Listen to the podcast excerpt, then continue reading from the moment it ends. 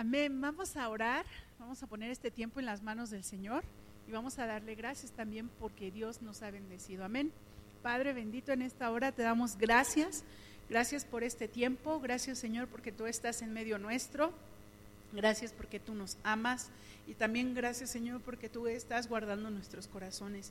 En el nombre de Jesús yo te ruego Señor que tu palabra sea de bendición, que tu palabra sea llena en nuestro corazón, nos llene, que tu palabra esté Señor eh, llena de tu espíritu y que podamos en este día Señor recibirla y ponerla por obra, que nuestro espíritu, que nuestro corazón esté receptivo, Señor, a ti y que podamos recibirla, Señor. En Cristo Jesús, Dios nuestro. Amén. Amén. Y primero que nada quiero preguntarles, ¿cómo vamos en este, en este proceso llamado pandemia? ¿Cómo van? ¿Cómo les está yendo? cómo vamos en esta, en esta etapa de, nuestra vida, cómo nos está yendo en esta etapa de nuestra vida y qué cosas hemos dejado y qué cosas hemos cambiado. Yo quisiera que reflexionemos ante eso. ¿Qué cosas hemos dejado y qué cosas hemos cambiado? ¿Seguimos igual o antes de que iniciara esta situación o, ya cambiamos algo o estamos peor y no lo digo nada más en la manera en cómo íbamos nuestro día a día, nuestra forma de vivir, sino también en nuestro carácter, en nuestros hábitos, en nuestro trato con los demás, en, en los tiempos de oración, en los tiempos de lectura de la palabra, en los tiempos con Dios. Estamos, hemos cambiado, hemos hemos progresado, hemos hecho algún, algo diferente o seguimos igual o seguimos peor que antes que empezara todo esto. ¿Cómo vamos? Y yo quisiera que reflexionáramos y lo pensáramos, lo meditáramos, porque es importante. Es necesario que lo estemos pensando. ¿Cuántos de nosotros nos estamos preparando para lo que viene, para lo que ha de acontecer? para lo que va a suceder después de esta pandemia, después de que termine esto, primeramente Dios, ¿qué es lo que vamos a hacer? ¿Cómo lo vamos a hacer? ¿Nos estamos preparando? ¿Estamos listos? ¿O vamos a seguir igual que antes? Vamos a seguir igual. ¿O estás esperando a que se abra de nuevo las iglesias para venir a alabar a Dios, para orar? Para postrarte delante de Dios. Si es así, te voy a decir algo con mucho amor, de verdad, que entonces tú tienes el concepto de iglesia de cuatro paredes. Y ese concepto es equivocado, porque la iglesia somos tú y yo, la iglesia somos nosotros. Y en eso tenemos que trabajar, en eso tenemos que hacer un cambio y una diferencia.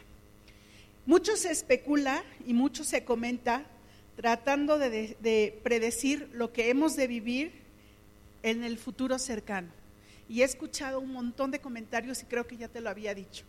Hemos escuchado un buen de comentarios de, de lo que se viene, de lo que no se viene, de lo que ha de suceder, pero ¿de qué nos sirve? ¿De qué nos sirve saber qué viene si no nos preparamos? ¿De qué nos sirve saber qué es lo que va a acontecer si no nos preparamos? Vivimos días de incertidumbre a nivel global todavía. Hoy en día yo creo que es la situación, a lo mejor algunos lo sienten más tranquila, a lo mejor algunos lo sienten como que, ah, pues ya casi vamos de salida y no, todavía no vamos de salida. Se está eh, teniendo situaciones de nuevo en otros países donde ya se había calmado. Aquí no se ha calmado la situación, entonces no hemos salido de esto, no hemos salido de esta situación, pero la incertidumbre sigue, la incertidumbre está presente en nuestras vidas. Y, vamos a ver qué dice la palabra al respecto, qué dice la, la palabra del Señor. Y vamos a ver en Mateo 24, 44. Dice la palabra del Señor así. Por tanto, también vosotros estad preparados, porque el Hijo del Hombre vendrá a la hora que no pensáis. El Señor va a venir cuando menos te lo esperas. Y cuando estaba leyendo la palabra aquí en Mateo y también en Marco, eh, eh, recordé cuando estaba en la secundaria o en la primaria, y yo creo que tú lo viviste también, o lo sigues viviendo si eres alumno, si estás estudiando, cuando el maestro se va, y entonces pues se va el maestro a la dirección o al baño, o ve tú a saber que lo mandaron a llamar, y entonces en el salón se quedaba todo el grupo y había los que echaban un montón de relajo, ¿no? Y se paraban y se ponían a jugar fútbol ahí o, algo así, ¿no? Y estaban también los que se ponían a platicar y estaban... Pero el maestro les había dejado un trabajo o nos había dejado algún trabajo y se quedaban o jugando o platicando o estaban también los que, pues no está el maestro y le daban vuelta a la libreta y se ponían a dibujar, a, a jugar timbiriche o, yo qué sé. Y cuando llegaba, ah, y había uno que estaba siempre en la puerta, ¿a poco no? Y en la puerta vigilando de que no viniera el maestro o la maestra. Y cuando menos te lo esperabas, pues este, él gritaba, ahí viene, ahí viene. Bueno, pues eso no va a pasar con, con, el Señor. No va a haber alguien así que nos va a decir, ahí viene, ahí viene. Ahorita vamos a ver qué es lo que va, va, va a suceder. Pero algo que sí tenemos que estar atentos es que si no había nadie en la puerta, pues no había quien nos avisara. Y entonces el maestro llegaba y decía, ya terminaron, y pues la mayoría pues no terminaba, ¿por qué? Pues porque se la pasaba chacoteando, se la pasaba haciendo otras cosas. Y recordé esto cuando estaba leyendo precisamente Mateo 24, 44, porque muchos de nosotros así estamos. Estamos eh, eh, desprevenidos haciendo otras cosas. Estamos desprevenidos de nuevo, de nuevo en el afán de nuestra vida y de nuevo en las cosas que nos preocupan, que están presentes, pero que realmente no deberían de preocuparnos y de no, que no deberían de afanarnos. Estamos buscando soluciones a otras cosas en vez de estar buscando del Señor y estarnos ocupando en lo que el Señor realmente quiere que hagamos precisamente para que para que cuando el Hijo del Hombre venga, ¿sí? nos encuentre haciendo lo que debemos de hacer, nos encuentre precisamente preparados. Preparados. ¿Para qué? Para lo que para lo que sea preparados, listos, puestos y dispuestos. Había, hay un, un lema en los scouts que dicen siempre listos. Pero ese lema de siempre listos no nada más era para decirlo de boca para afuera, sino que los chicos se preparaban precisamente para hacer lo que tenían que hacer en el momento que tenía que hacer. Y nosotros así tenemos que prepararnos.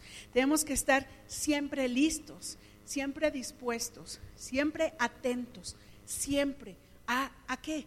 A lo que acontezca, porque no sabemos cuándo el Señor va a venir, pero de que va a venir, va a venir. Y eso la verdad me goza y me gozo muchísimo, porque va a ser una, una, un resplandor, una gloria y una bendición cuando nuestro Señor venga. Entonces, tenemos que prepararnos, tenemos que estar listos y dispuestos. Y también en, esta segunda venida del Señor, muchos, muchos están calculando.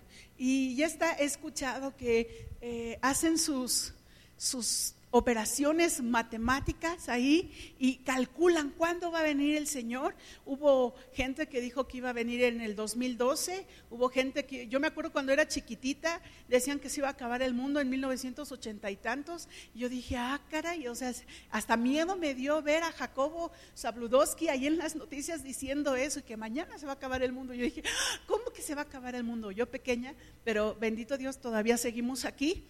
Y hay gente que sigue calculando y sigue diciendo, ¿cuándo va a venir el Señor Jesús?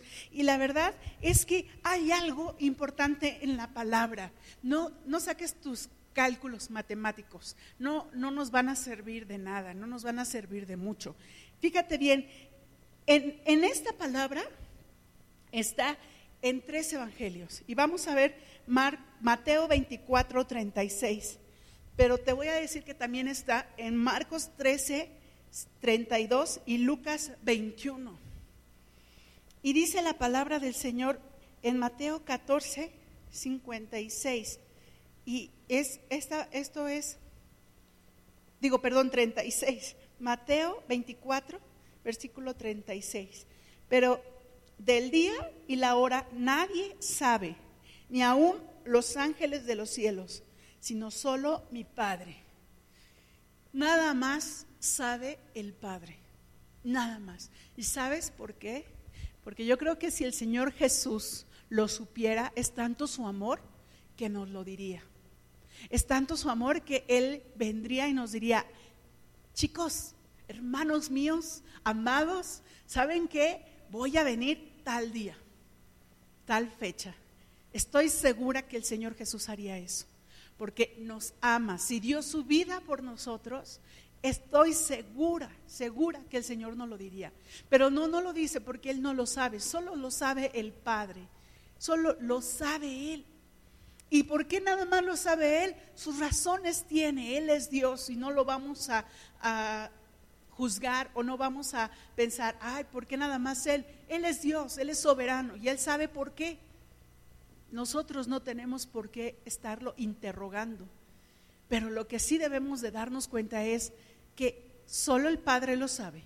Y entonces retomamos otra vez Mateo 24, 44, porque, porque tanto también vosotros estad preparados, porque el Hijo del Hombre vendrá a la hora que no pensáis. Entonces, tengamos nosotros nuestro corazón atento y estemos preparados para ello, preparándonos con fuerza, con amor hacia el Señor, con amor hacia el prójimo.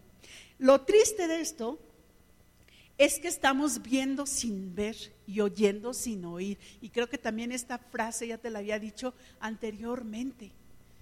Estamos viendo los tiempos, estamos viendo los sucesos que se están aconteciendo, pero no estamos viendo realmente y estamos oyendo sin oír.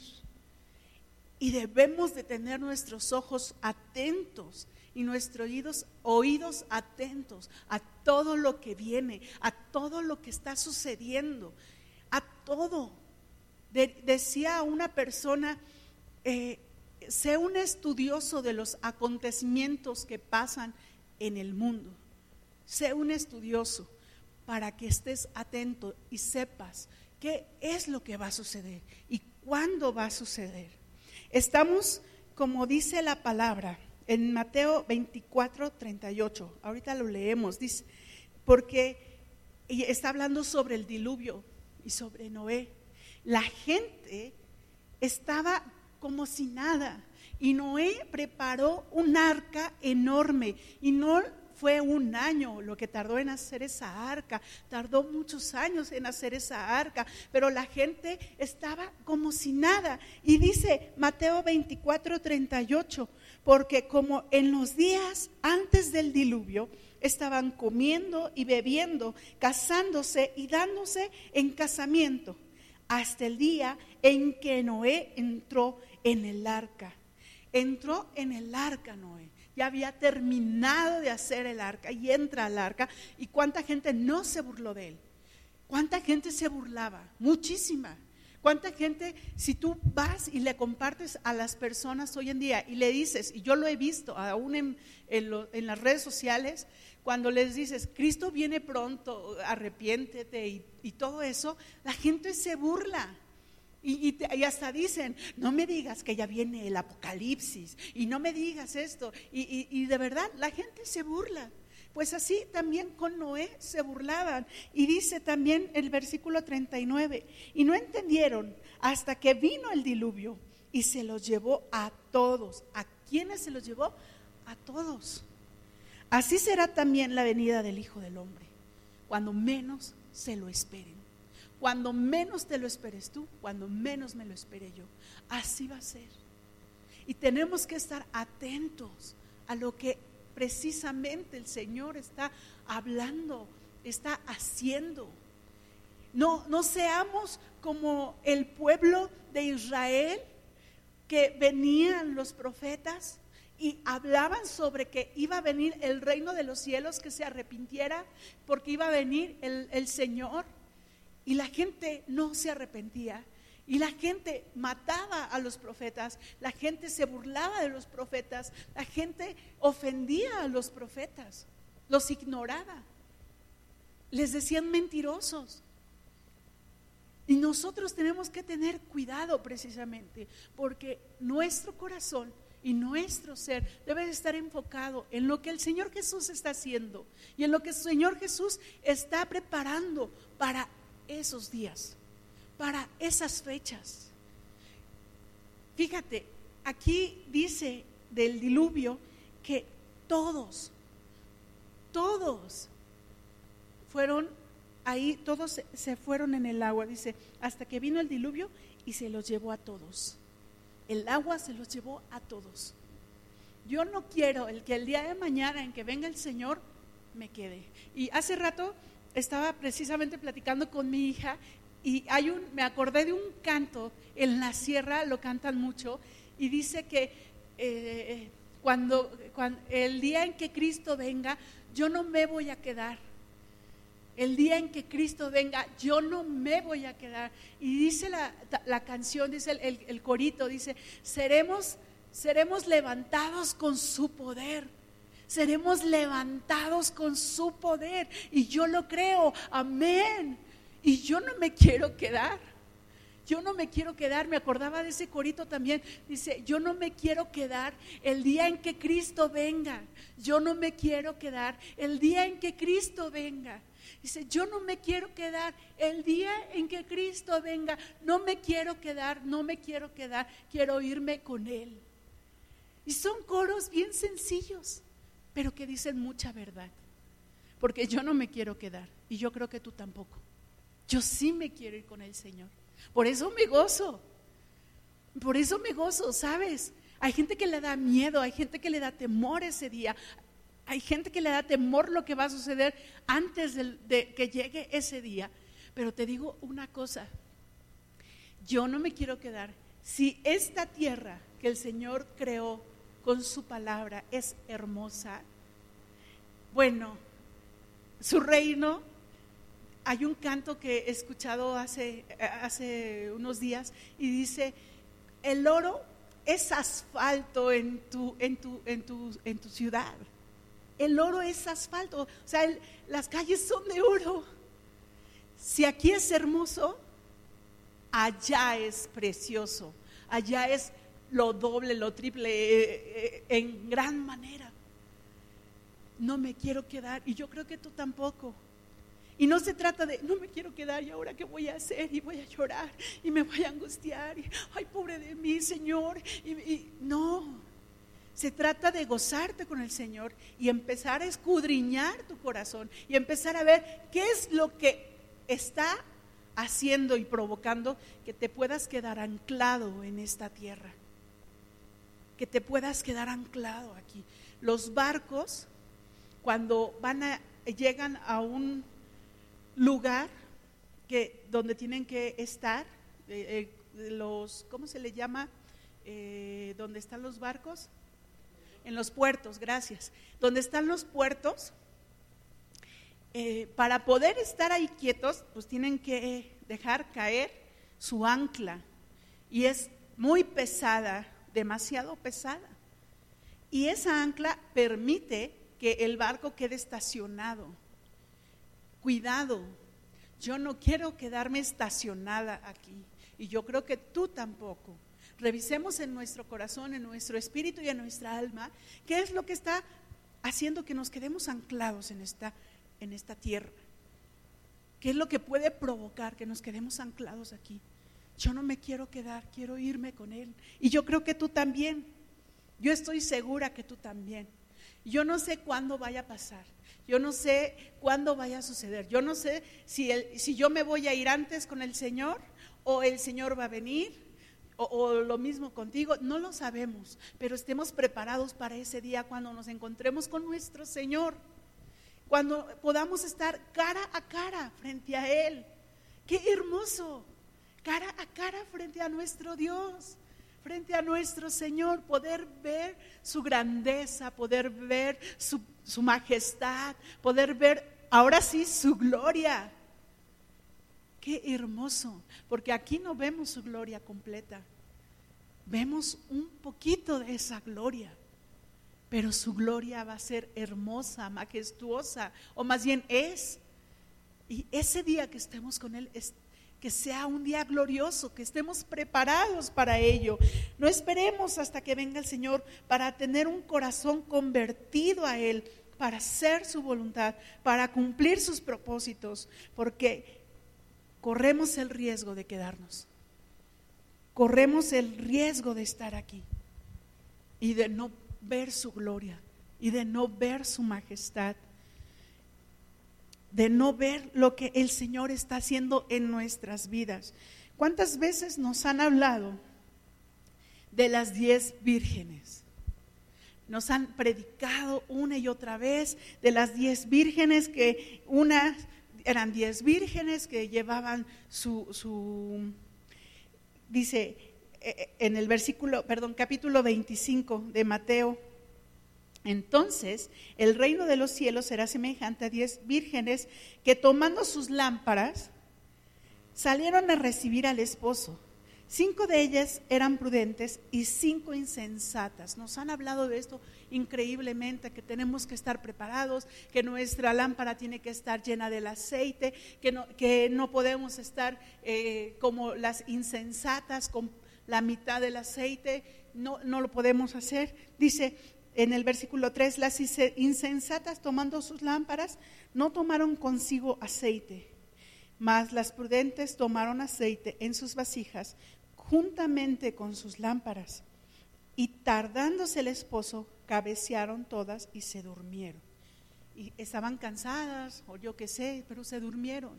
Quedaron ahí a la puerta esperando a que viniera el novio estaban atentas. En, otro, en otra versión dice las damas de honor. Este, este capítulo así le llama, las damas, parábola, parábola de las damas de honor.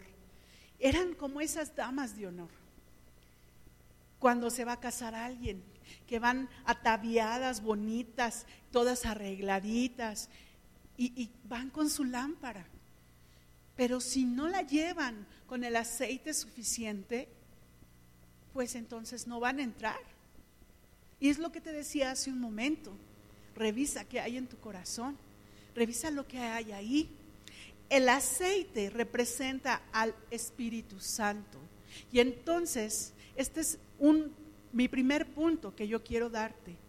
Sé lleno del Espíritu Santo. Sé lleno. ¿Cómo puedo ser lleno del Espíritu Santo? Voy, eh, abro Eh, un, vasito, abro un frasquito y le echo aceite. O no, no, no, no. Ser llenos del Espíritu Santo es recibir al Espíritu Santo. La vez pasada que les compartí, les hablaba de que nosotros somos pecadores y que tenemos que recibir a nuestro Señor Jesucristo. Y ahora, ¿qué es el segundo paso? Recibir su Espíritu Santo. Recibirle. ¿Cómo? Pues precisamente pídele al Espíritu Santo que venga a habitar a tu vida, que venga a habitar a tu corazón. ¿Sabes cuándo te vas a dar cuenta que eres lleno del Espíritu Santo? Cuando empieces a dar fruto. Cuando empiece a ver ese fruto precioso que, que el Espíritu Santo te, viene y te da. Y está en Gálatas 5. Vamos a ver. Dice Gálatas 5, 22, mas el fruto del Espíritu es amor, gozo, paz, paciencia, benignidad, bondad, fe, mansedumbre, templanza. Contra tales cosas no hay ley. Este fruto es el que tenemos que dar. ¿Sabes cómo se los represento? Un momentito. ¿Sabes cómo se los represento cuando me ha tocado darle clase a los niños, ¿cómo les digo que es el fruto? Les pongo un fruto, cualquier fruto, pera, manzana, lo que tú quieras, y lo parto en rebanaditas. Y entonces les empiezo a decir a los niños, este es el fruto del Espíritu, y les empiezo a decir cuáles son. cuando nosotros empezamos a desarrollar el fruto del Espíritu, empezamos a darnos cuenta que precisamente estamos siendo llenos del Espíritu Santo. ¿Por qué? Porque si yo no tengo amor, yo no puedo dar amor. El Señor Jesús es amor. Y si el, Señor Jesús habita en mí y su amor habita en mí, yo puedo dar amor. Y estoy desarrollando esta parte del fruto. Gozo, me gozo en el Señor, me gozo en Él. Yo sé que hay momentos que pasamos de tristeza o de aflicción, pero quiero hacer la diferencia aquí entre alegría y felicidad y gozo, porque la alegría es una emoción, la felicidad es un sentimiento, ahí están, pero puede ser momentánea. Puede ser que estén un tiempo, porque te dio felicidad, porque te dieron algo, te regalaron algo, o porque alguien te vino a visitar, o porque, no sé, recibiste eh, tu aguinaldo. Eso te da felicidad, te da alegría, pero es momentáneo. Se va cuando se acaba. Sin embargo, el gozo permanece. El gozo está presente. Entonces, aún en la aflicción y en la tristeza, el Señor trae de su gozo. Y así sucesivamente de cada una de las partes del Espíritu. No soy paciente, pues tengo que desarrollar esa parte del Espíritu, ser paciente. No, me cuesta trabajo ser bondadoso con los demás, hay que desarrollarlo. Me cuesta trabajo ser manso. Híjoles, es la parte que más trabajo nos cuesta, yo creo, a todos. Ser obedientes, ser mansos, ser sujetos a a nuestro superior, en este caso a nuestro pastor y nuestro pastor al Señor, bueno, a su pastor y al Señor. Y nos cuesta trabajo ser mansos. Y si el pastor dice algo, luego, luego a veces pensamos, ay, ¿por qué? ¿Y por qué? ¿Pero por qué lo va a hacer así? ¿Por qué no lo hace así? ¿Y por qué mejor no esto? ¿Y por qué no? Y ya estamos murmurando en nuestro corazón y en nuestro interior. Dejemos eso. Ay, el pastor se pasa, está chapado a la antigua, o el pastor esto, el pastor eh, no está a la moda, o el pastor no le gusta esto. O sea, dejemos eso, seamos mansos y empecemos a sujetarnos, empecemos a ser obedientes a nuestro pastor. Y, y así cada uno, cada una de las partes del fruto del Espíritu, hay esta parte de paz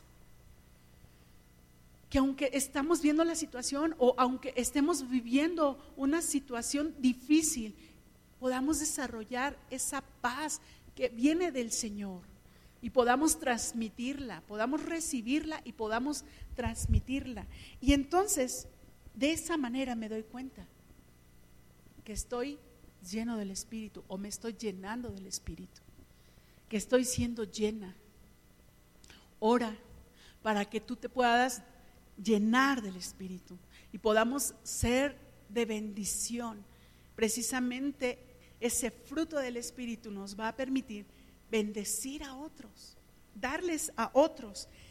También, segundo punto, dice la parábola, parábola de los talentos. Aquí mismo en Mateo 25, 14.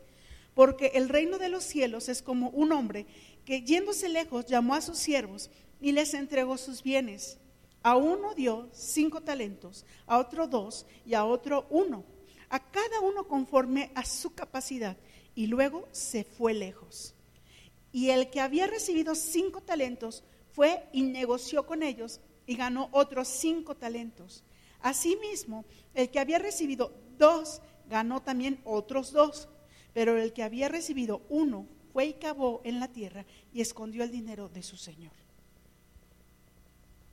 este, este Señor le da talentos a estos hombres. Ahora, Dios nos dio talentos. Dios no, no nada más el de cantar o el de bailar o, no, o el de cocinar, no, no, no.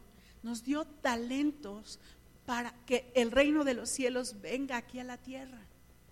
Nos dio talentos para desarrollar. Hay quienes son muy buenos para compartir la palabra mis respetos para esas personas. Conozco gente que digo, wow, qué manera de compartir tan sencilla. Y de verdad llevan a la gente a los pies de Cristo. Hay gente que tiene el don para orar. Y también los admiro. Digo, wow, o sea, oran tempranito, 5 o 6 de la mañana, están postrados orando. Hay quienes tienen el don de, yo no sé, o sea, talentos que Dios nos dio talentos que nos van a servir para bendecir a otros, para bendecir a otros. ¿Qué pasó con estos tres? Pues uno los, dos los multiplicaron, el de cinco talentos y el de dos talentos. Multiplicaron sus talentos, ¿por qué? Porque los trabajaron, porque los desarrollaron y porque se dieron cuenta, ah, no nada más soy bueno en esto, también puedo hacer esto y puedo hacer esto otro. Y, no para vanagloriarse ellos, sino para que cuando venga su Señor digan, aquí están mis talentos, pero mira, te entrego estos otros que también desarrollé, que también me permitiste desarrollar y que los puedo poner a tus pies. No para que nosotros nos gloriemos, sino para que el Señor se glorie, para que nosotros demos gloria al Señor. Dice en el versículo 19, después de mucho tiempo vino el Señor de aquellos siervos y arregló cuentas con ellos. Y llegando el que había recibido cinco talentos, trajo otros cinco talentos, diciendo, Señor, cinco talentos me entregaste, aquí tienes, he ganado otros cinco talentos sobre ellos. Y su Señor le dijo, bien, buen siervo y fiel, sobre poco has sido fiel, sobre mucho te pondré, entra en el gozo de tu Señor. Llegando también el que había recibido dos talentos, dijo, Señor, dos talentos me entregaste, aquí tienes. He ganado otros dos talentos sobre ellos. Su Señor le dijo, bien, buen siervo y fiel. Sobre poco has sido fiel, sobre mucho te pondré, entra en el gozo de tu Señor.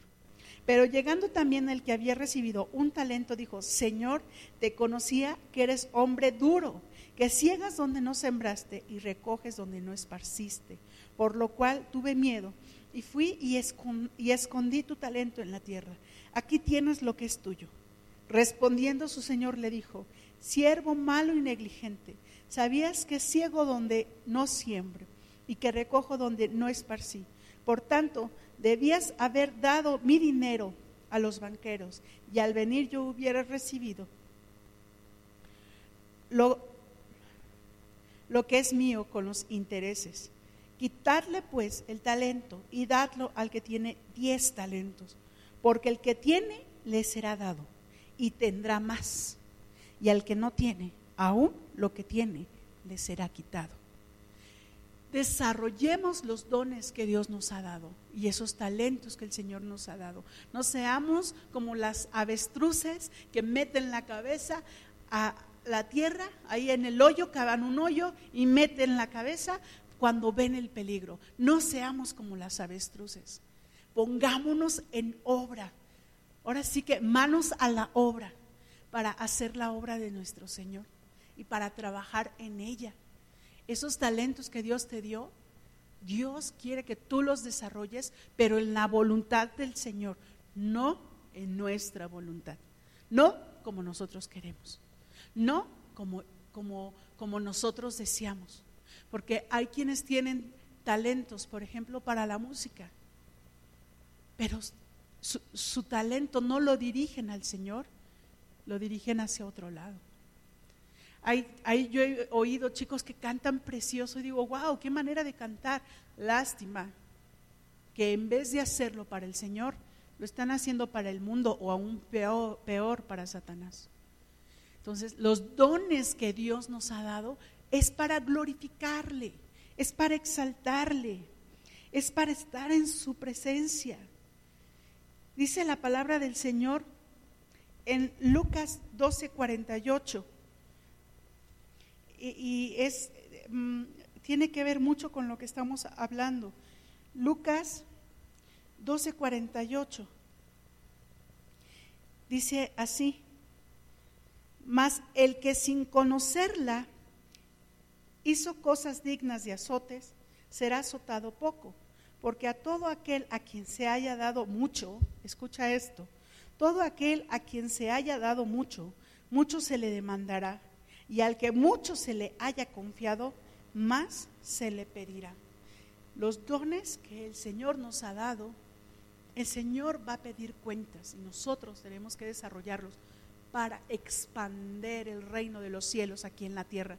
Nosotros tenemos que desarrollar esos dones para que el reino de los cielos venga a la vida de aquellos que lo necesitan.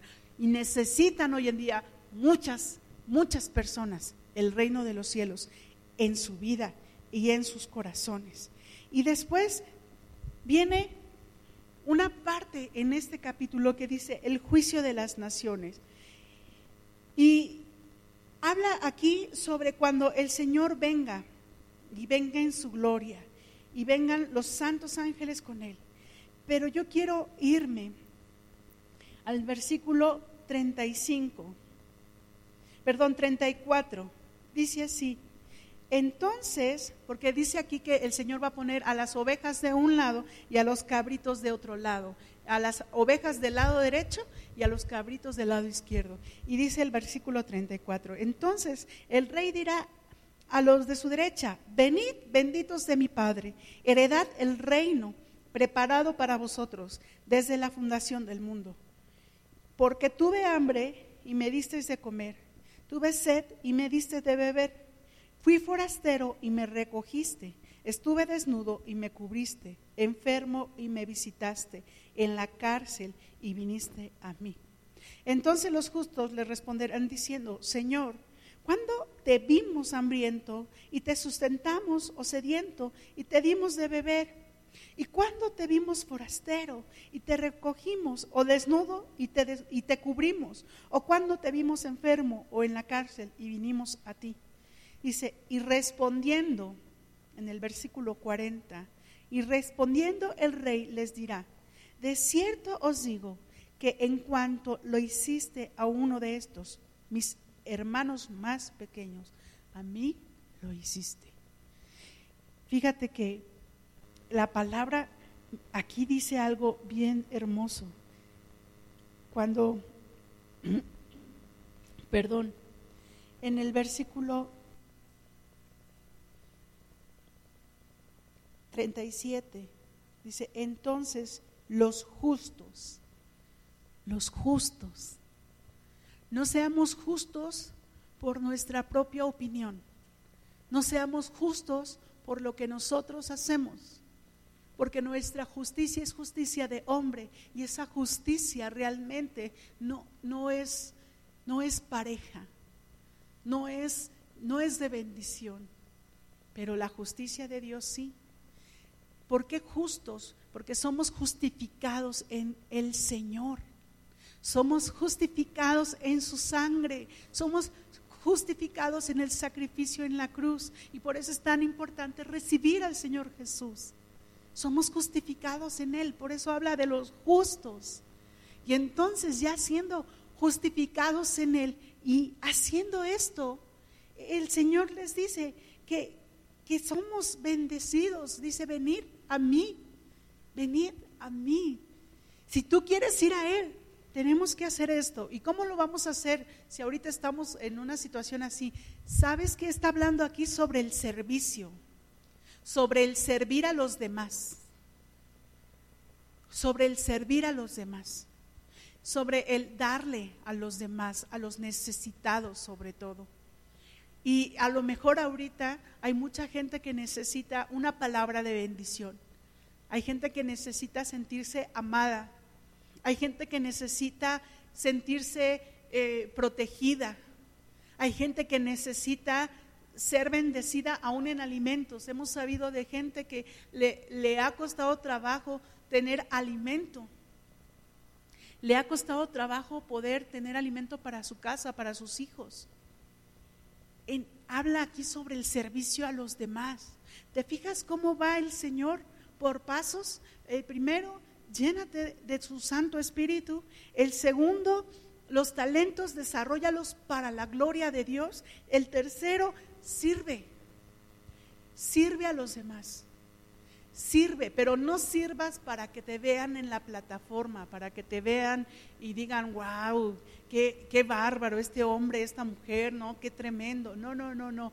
Recuerdo a ese eh, estaba leyendo precisamente en, en Marco de cuando el joven rico llega a los pies del Señor y dice Marco, y un joven corrió a los pies de Jesús. Cuando estaba toda la multitud, va corriendo el joven y se postra ahí delante de él y le dice, dime maestro, ¿qué tengo que hacer para ganarme el reino de los cielos? Y el Señor le empieza a explicar, pues mira, eh, este, ama al Señor, honra a tus papás, todo eso. dice, todo eso he hecho desde que era pequeño. O sea, ese, ese chico estaba exaltándose a sí mismo. Ese chico estaba exaltándose y estaba queriendo recibir en ese momento gloria. Estaba queriendo recibir gloria. Pero sabes una cosa, nosotros no podemos hacer eso. Porque ese chico estaba recibiendo gloria? Porque sabía que había una multitud que lo estaba viendo. Sabía que había una multitud que iba a decir, ¡Oye, el joven rico! Mira, se postró a los pies de Jesús. Nosotros no podemos hacer eso. No podemos hacer las cosas para que los demás digan, wow, el hermano, la hermana, mira qué bárbaro, qué servicial, mira, o sea, no, vamos a hacerlo, pero para que reciba la gloria Dios, no nosotros, para que reciba la honra Dios, no nosotros, porque no se trata de nosotros, se trata de nuestro Señor, se trata de Él y solo de Él.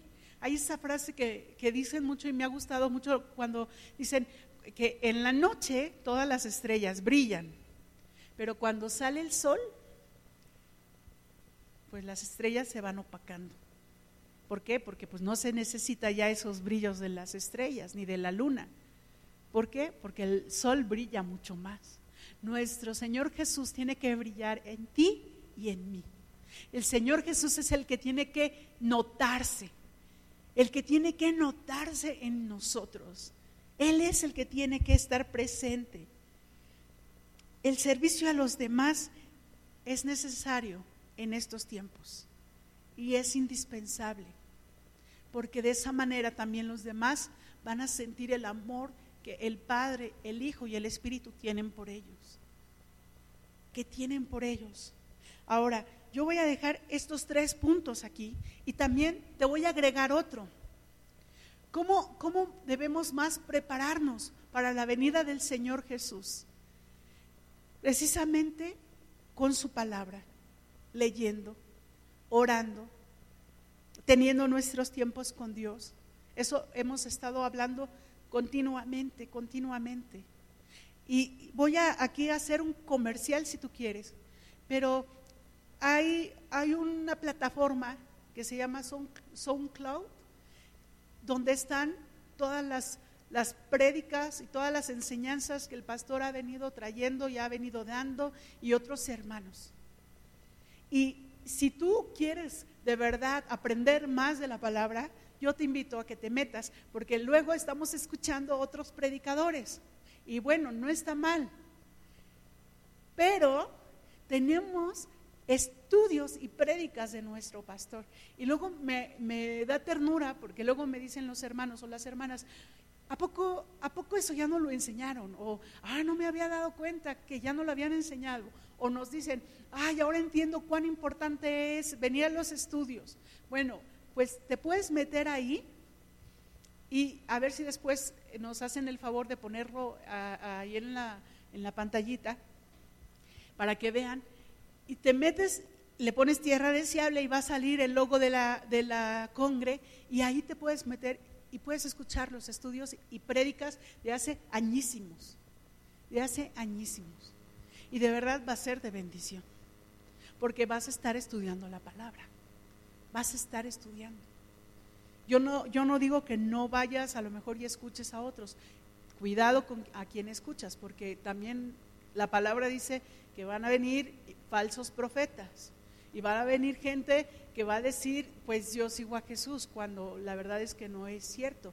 Te voy a decir un, algo que yo vi hace poquito precisamente en YouTube, donde hay un hombre en Rusia que dice que es Jesús.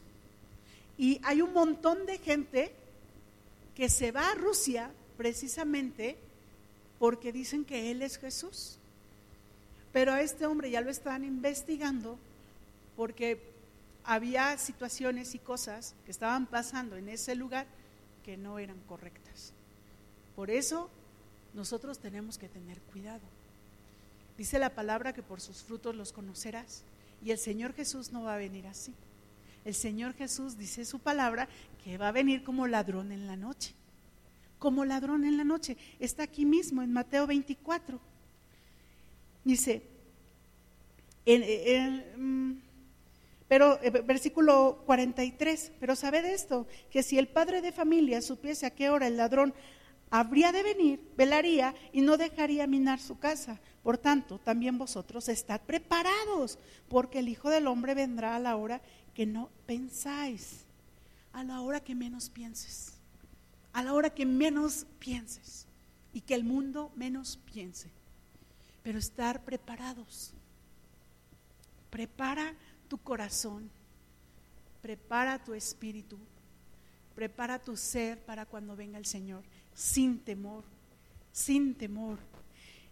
Esto de Mateo 24, si tú lo estudias detenidamente en casa, habla sobre precisamente la segunda venida del Señor, pero también yo lo he estado estudiando, lo he estado leyendo, he estado meditando sobre esto y habla sobre muchas cosas que, que habla también Apocalipsis. Y, y de verdad, si no has entendido Apocalipsis, Lee Mateo 24, va a ser de bendición. Va a ser de mucha, mucha bendición, porque vas a ir entendiendo muchas cosas. Vete meditando poco a poco. Si no le entendiste, mándale un mensaje a tu pastor y dile, oiga pastor, aquí no le entendí, me puede explicar. Y el pastor te puede explicar, él está dispuesto. Él está dispuesto a ello. Si cada uno de nosotros estamos preparados para lo que ha de venir y para lo que ha de acontecer, cuando venga el Señor Jesús, no nos vamos a quedar, nos vamos a ir con Él. Dice la palabra que dos estarán en el campo trabajando y uno se irá y el otro se quedará. O un, matrimonio estará acostado durmiendo y uno se irá y el otro se quedará. Yo oro al Señor y le digo, Señor, yo no me quiero quedar y tampoco quiero que mi familia se quede. Yo quiero que nos vayamos contigo. Pero no se trata nada más de que yo ore, sino que cada uno de nosotros tiene que hacer su labor y también cada uno de nosotros tiene que hacer lo que el Señor le demande y lo que el Señor le mande para poderse ir con Él, para poder estar con Él, para poder estar delante de su presencia. Dice la palabra del Señor que si nosotros, si nosotros no nos acercamos al Señor, si nosotros no nos acercamos, el Señor no se puede acercar. Lo estoy parafraseando. Acércate al Señor. Acércate al Señor. Dice Mateo 24 y ya casi acabo. Dice Mateo 24, 6. Vamos a leer desde el 3. Estando él sentado en el monte de los olivos, los discípulos se le acercaron a la parte diciendo, dinos, serán ¿cuándo serán estas cosas y qué señal habrá de tu venida y el fin del siglo? Ellos también tenían curiosidad, igual que tú y yo. Respondiendo Jesús les dijo, mirad que nadie os engañe, nadie. ¿Sabes cómo te pueden engañar? Muy fácil si tú no lees la Biblia, te pueden engañar. Para que no seas engañado, hay que leer la palabra. Entonces, hay que leer. Dice versículo 4. Respondiendo Jesús les dijo, mirad que nadie os engañe, porque vendrán muchos en mi nombre diciendo, yo soy el Cristo, y a muchos se engañarán. Y oiréis de guerras y rumores de guerras mirad que no os turbéis, porque es necesario que todo esto acontezca, para que, pero aún no es el fin, porque se levantarán nación contra nación y reino contra reino, y habrá pestes, habrá pestes, no es la única que vamos a tener, habrá pestes y hambres y terremotos en diferentes lugares. Y todo esto será principio de dolores. Y esto de principios de dolores es como cuando uno está embarazado.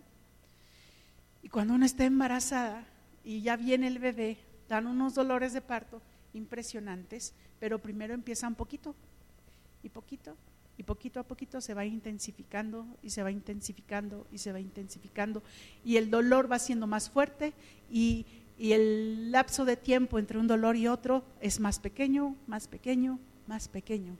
Así es como va a suceder. Versículo 8. Y todo esto será principio de dolores. Entonces os, os entregarán a tribulación y os matarán. Y seréis aborrecidos de todas las gentes por causa de mi nombre. Muchos tropezarán entonces y, y se entregarán unos a otros y unos a otros se aborrecerán. Muchos falsos profetas se levantarán y engañarán a muchos. Y por haberse multiplicado la maldad, el amor de muchos se enfriará.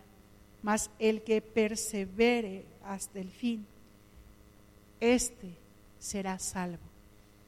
Y quiero que te quedes con este versículo en tu corazón. Mateo 24, 13. Mas el que persevere hasta el fin, éste será salvo. Entonces, seamos nosotros salvos, perseveremos, estemos firmes, no nos detengamos a leer la palabra, leamos, comamos la palabra, porque va a ser de bendición para nuestras vidas, para nuestros corazones, para nuestro ser y para nuestro espíritu. Vamos a orar. Yo te invito a que te pongas de pie y, y oremos. Yo no sé si tú te quieras quedar el día en que Cristo venga. Yo no. Yo no. Yo me quiero ir con Él. Padre bendito, en esta hora te doy gracias. Gracias Señor por tus promesas. Gracias porque tú eres fiel y verdadero. Gracias porque podemos creer en esas promesas y estar confiados en ellas. Gracias Señor porque en tu palabra nos enseñas cómo debemos de actuar, cómo debemos de hacer las cosas, cómo debemos de pensar, cómo debemos, Señor, de reaccionar y qué debemos de hacer antes de que tú vengas, antes de que tú vengas, Señor. Padre mío, yo no me quiero quedar, yo no quiero que mi familia se quede, ni mis familiares, Señor. Yo no quiero, Señor, que la gente que amo se quede. Ruego, Padre, para que haya una revelación de tu Espíritu en ellos y pueda, Señor, venir a sus vidas. Ven a sus vidas, Señor. Ven, Espíritu Santo. Llénanos. Llena a cada uno de nosotros. Llénanos. Llénanos. Permítenos ser llenos de ti. Desarrollar el fruto del Espíritu. Los dones del Espíritu poder, Señor, hacer tu voluntad, servir a los demás como tú deseas, Señor. Llénanos, Padre. Llénanos, Señor. Yo quiero irme contigo, Señor. Yo quiero irme contigo, Padre, y estar en tu presencia, admirar tu hermosura, glorificar tu nombre, exaltarte por la eternidad, por los siglos de los siglos, Señor poder alabar tu nombre, poder estar delante de ti postrado de día y de noche, Señor, y poder decirte cuánto te amamos, Padre, cuánto te amamos, Señor. En Cristo Jesús, Dios nuestro, bendito seas por siempre, Señor.